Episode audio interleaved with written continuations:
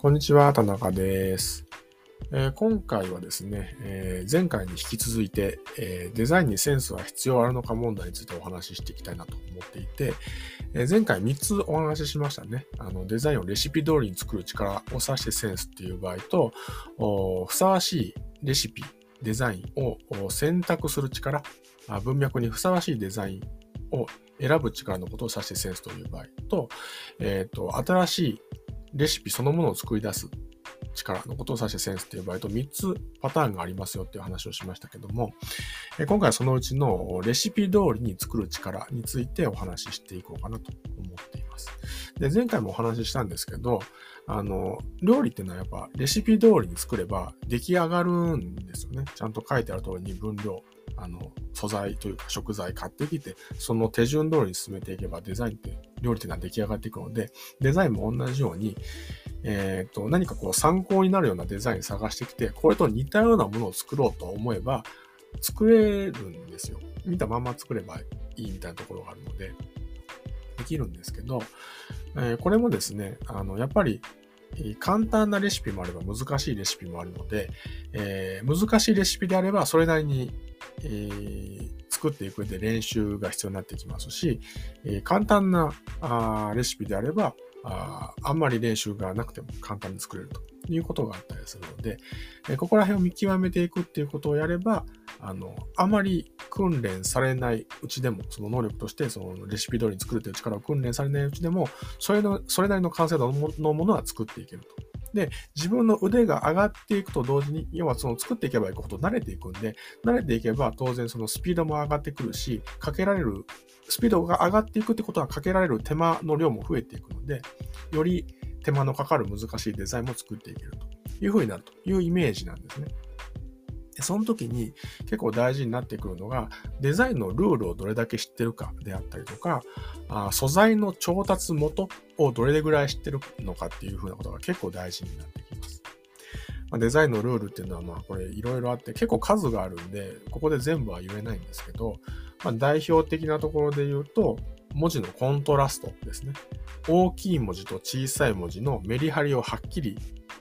つけるみたいなところで、タイトルみたいな大きい文字と本文の小さい文字っていうものをはっきり大小つけてやることによって、ああ、こっちがタイトルなんだな、こっちが本文だな、なんだなってことが分かりやすくなると。だからタイトルがあって、サブタイトルがあって、見出しがあって、本文があってっていうのをはっきり大きさ変えてやることによって、えー、情報の構造が分かりやすくなるし、優先順位が分かりやすくなるというようなことがあるんですね。あるいは、あなんだろうな、画面のマージンを取るとかね。マージンっていうのは余白のことをマージンって言うんですけど、えー、まあバナーでもチラシでもいいんですけど、上下左右の端っこのところは必ず一定の幅で余白を取りましょうというようなルールがあるんですけど、これをきっちり取ってやるだけで、それも均等に取ってやるってことを気をつけてやるだけで、えー、少し完成度が上がっていくということがあったりします。で、これはもう知ってるか知らないかなんですよ。あの、知ってれば、ある程度やれるので、このルールをちゃんと知っておく。これをやっておかないと、まず、その、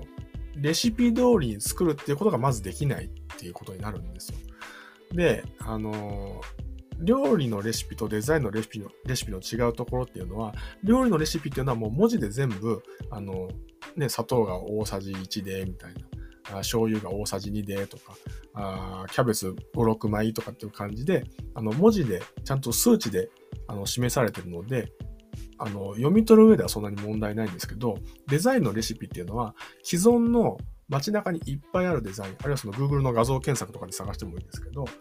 あのまあ、そういうとこから見て、既存のデザインを参考にして、そこからどういうふうにそのデザインが構成されているのかっていうことを読み取っていって、再現するってことが必要になってくるので、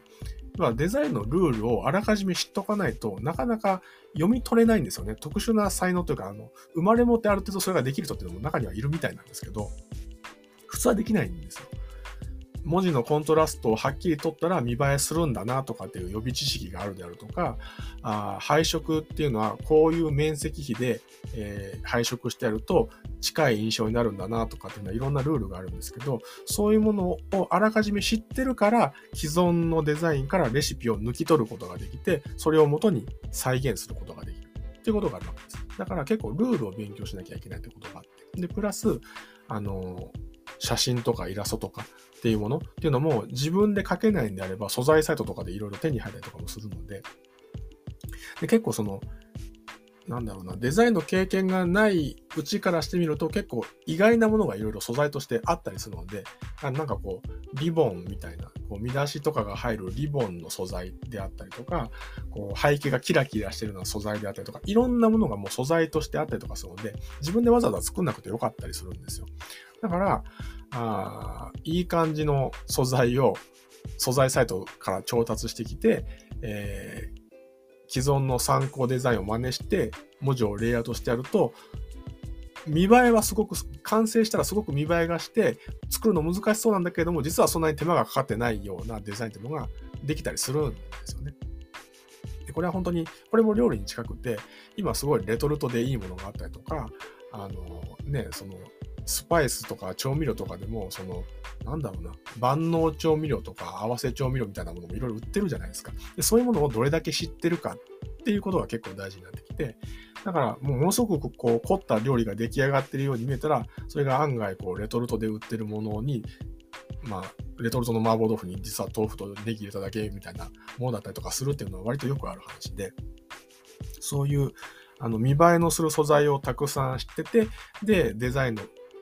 ルールをいくつかしてて、それが運用できるっていうふうなことになってくると、結構凝ったものが作れる、凝って見えるものが作れるっていうものがあったりとかするので、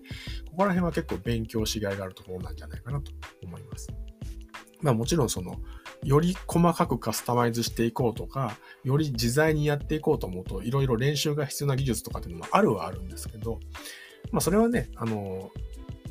なんだろうな、実際作っていく中で身につけていけばいい話だし、作っていけば身につくものでもあるので、えー、そういうものがないうちは、そういう素材をうまく使いながら、で、既存のデザインを、まあ、うまくパクって作るというかね、うん、既存のデザインを参考にして、そこからデザインの要素を抜き出していって読み、読み取っていって、再現していくって形でデザインしていくのが、やりやすいんじゃないかなと思います。うん、これはもうあんまり才能が才能が必要ないって言うとちょっと語弊があるんですけど、才能がないならないなりにいろいろやりようがあるっていうところですね。才能がある人は、ここら辺があんまり練習なしで最初から複雑なものが作れたりとかってことはあったりするんですけど、うん、そこがね、あんまりもともと適性がないっていうんであれば、あ簡単に作れるレシピを簡単に作るってところからスタートしていけばできますんで、だからそういうつもりで捉えていっていただけると良いんじゃないかなと思います。はい。というわけで、えー今回の内容は以上という感じになります。えー、最後までお聴きいただきましてありがとうございました。